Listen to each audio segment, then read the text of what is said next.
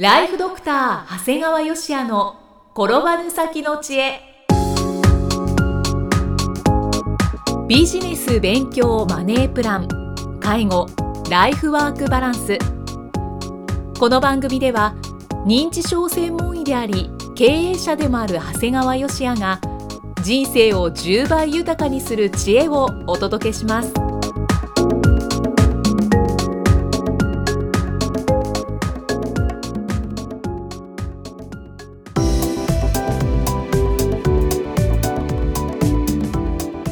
は、生きみえです。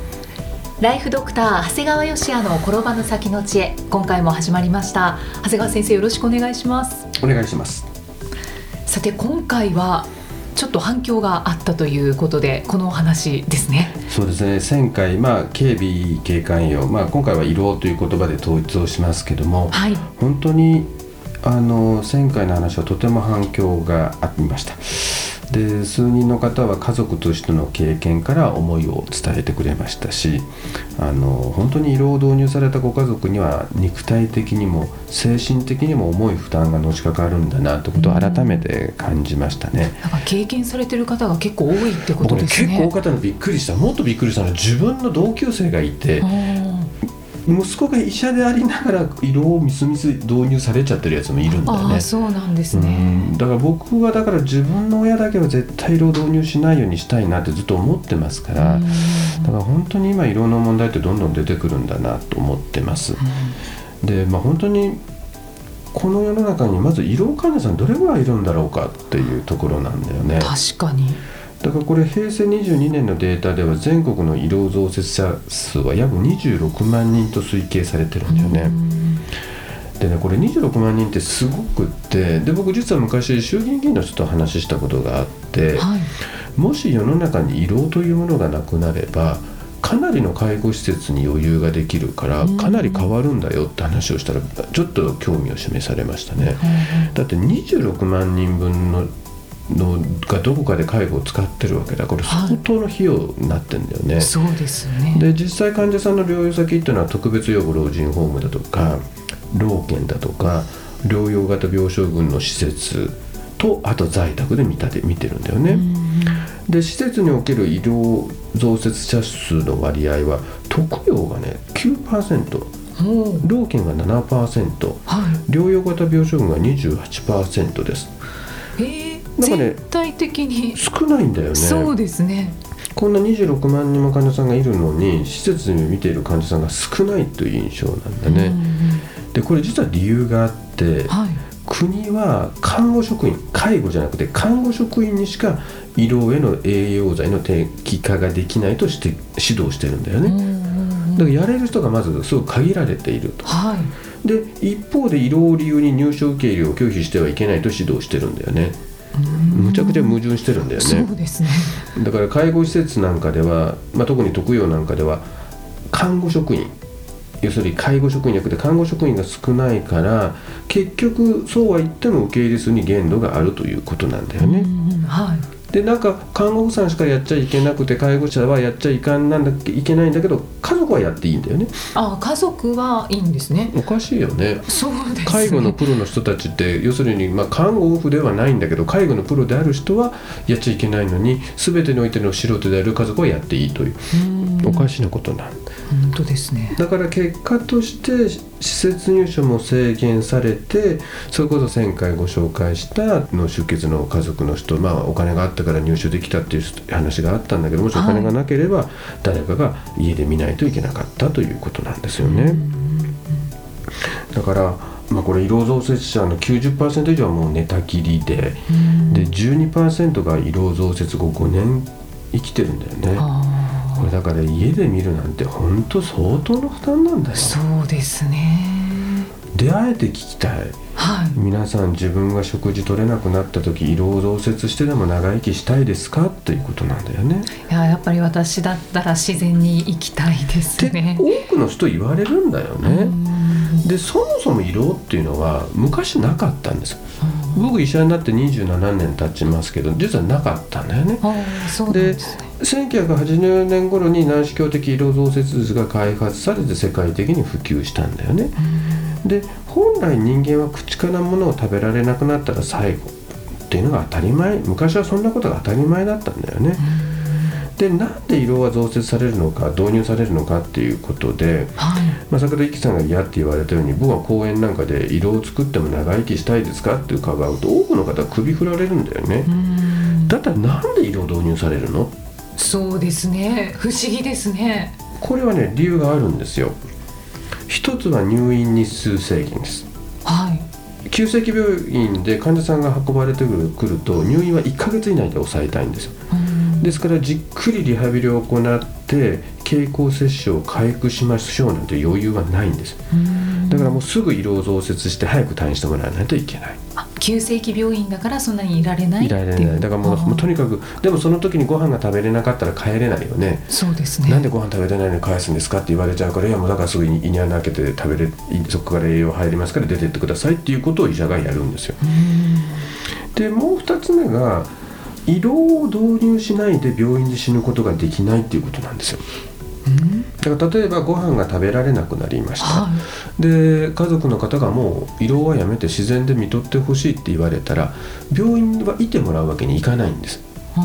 病院っては治療するとこなんだよね。はいはい。治療も何もしないでただ看取るだけっていうことは病院ではできないだ。からそれをやった時点で1回家に退院してもらうしかないってこと。うん。だからその時に自宅で引き取って看取る介護力があればいいんだけどはい。多くの人はないんだよね、そうですね、うん。そうすると本人も家族も口から物が食べられなくなったら最後だなということを実践したくてもできないわけですよ、あー。病院には置いてもらえないし家で引き取ることはできない、うん。そうするとやむを得ず色を作ってくださいってことになるんだよね。あじゃあやむを得ずっていうパターンが多いんですね。そうなんです。色だけは導入してほしくないとみんなが望んでも、えー医療を取り巻く事情からやむを得ず色を導入する方がたくさんいらっしゃるんだよね。うんということなんだよね。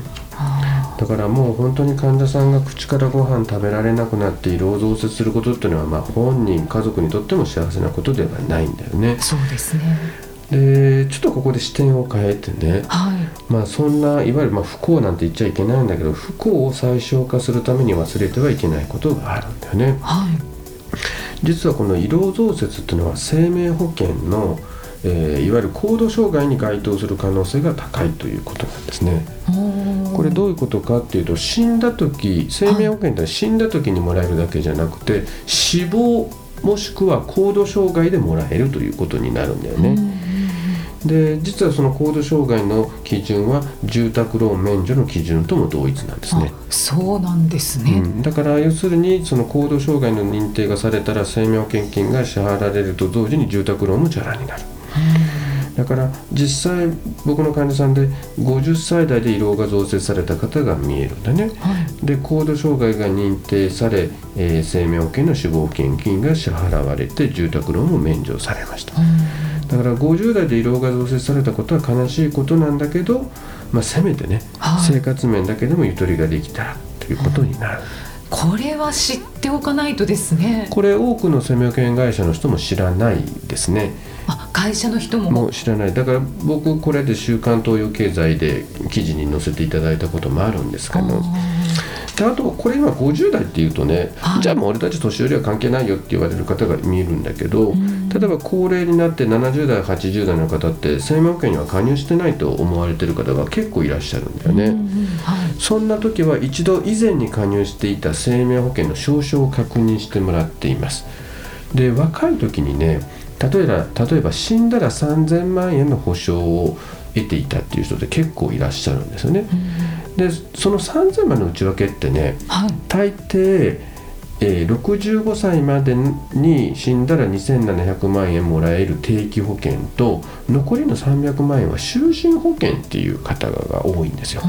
で払い込みは65歳まで。はい。だから本人はもうあの65歳で払い込みが終わっているもんだから、もう僕は保険に入ってないよっていうの。だけどその300万円の就寝保険だけ残ってるのね。うん。定期保険は65歳でもう終わっちゃってんだけども就寝保険はずっと残ってるんだよね。これ僕かなりの方にこのアドバイスをして生前にいわゆる高度障害で就寝保険を受け取られました。これね亡くなってからでなく生きているうちにあのお金もらうっていうのはすごい介護に余裕を持ってってね喜んでいただいてるんですよね。しかもこれを知らない人多いですよね。多いの。だって僕がこれ言った段階で初めて気が付くってことは、うん、亡くなった時も気が付かないんだよ。あそうですね、うん、だって僕が言って初めて気が付いたってことはじゃあ亡くなった時に証書見るかってだって見ないからね、保険入ってなかったと思って、実際ね2割から3割はこの就寝保険のもらい忘れがあるんじゃないかと言われています。だからあの生命保険の営業マンもこのことに気が付かれている方が少ないですので。営業マンの方も。だってもう65歳で払い込み終わってるとさ、はい、もうそんなに顔出さないじゃない。そうか忘れられちゃうんですね、うん、医師はね診療以外でも患者さんのお役に立つことができるんです。いや本当に。というか長谷川先生がもう特にこういう保険関係もお詳しいですよね。あのねもう僕ねこの分野に関してはね日本で僕だけじゃないかなと思ってるの。実際先日もある生命保険会社さんのライフプランナー800名の前で講演をさせていただいたんだよね。お写真見ましたそういえば、フェイスブックに載ってましたよね。そうなんですよ800人のそれもねかなり優秀な営業マンの集まりなんだよね。でその前で僕が講演してもちゃんと皆さん学びがあると言っていただけるからこれはあの当然保険の知識は僕はないですよだけど、保険って最後出口じゃない。はいね、要するに入るだけじゃなくて最後どうやってもらうかが一番大事なその出口を熟知してるという意味で言ったらやっぱり自分かなと思うとね。ですか先生はあのお金の変態でいらっしゃいますけど結構保険の変態でもあるんじゃないかなってなんか最近思ったりするんですけど。あの、まあ、どういうことかわからないんだけど保険会社さん保険営業マンからは皆さん保険入りたくないんだけど僕が勧めるとみんな入りますね。そうですよね、うん、しかも納得してですよね。まあ、だからこれはジレンマでしょうね。あの保険のプロである人が勧めるとなぜか入りたくなくなるけど全然関係ない僕が言うとなぜか入ってくれるっていう。うん。だから、まあ、だから僕が保険を売り始めたらダメでしょうねきっと。そうですね、うん、僕が代理店でも作って保険を売るようになるとまあ、その時点で僕の良さが失われてしまうということですので、まああのあそうそうこの番組でだから保険の相談のメール時々届きますのでもしよろしければ、あのお答えしますのでぜひ。はい、はい、そうですね。ぜひぜひご連絡ください。あとはこの今日番組で発信しましたので、えー、この知識を活用していただきたいと思います。菅先生ありがとうございます。ありがとうございましたえー、では最後に長谷川先生のもう一つの番組をご紹介いたします。タイトルは診療より簡単。ドクターによるドクターのための正しい医療経営の勧めで医療法人ブレイングループが実践し構築した医療経営の方法を余すことなくお伝えしています。長谷川先生本当に内容が濃いですよね。そうですねあの、まあ、ブログに書いたりこの放送でしたりっていうのはやっぱり不特定多数の人が皆さん聞けるもんですからある程度やっぱり常識的なことしか言えないんですけど、まあ、これも本当有料で聞きたい人にっていうことですので、まあ、ここでしか言えないっていうようなことを結構お話ししてますので、まあ、どれぐらい言ってるのかということを一度試して聞いていただけるとありがたいですね。はいただいま定期購読受付中です。ご入会された方に毎月20日にダウンロード形式の音声ファイルと配信内容をまとめたテキストをお届けそして CD と冊子にして郵送でもお届けします。今なら最初の2ヶ月間は無料でご利用いただけます。無料お試し版の音声ファイルテキストもございますのでぜひご利用ください。詳しくは医師・歯科医師向け経営プロデュースのホームページまたは iTunes ストアでも PDF で番組内容をご紹介していますのでご確認ください。長谷川先生今回もありがとうございました。ありがとうございました。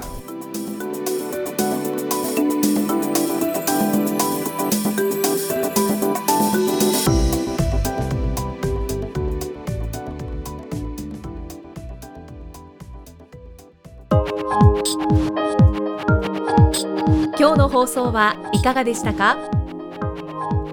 番組ではご感想や長谷川よしあへのご質問をお待ちしています。番組と連動したウェブサイトにあるホームからお申し込みください。URL は http コロンスラッシュスラッシュ brain ハイフン gr.com スラッシュ podcast スラッシュ http コロンスラッシュスラッシュ brain ハイフン gr.com スラッシュポッドキャストスラッシュですそれではまたお耳にかかりましょう。この番組は提供ライフドクター長谷川芳也。プロデュースキクタスナレーションは生きみえによりお送りいたしました。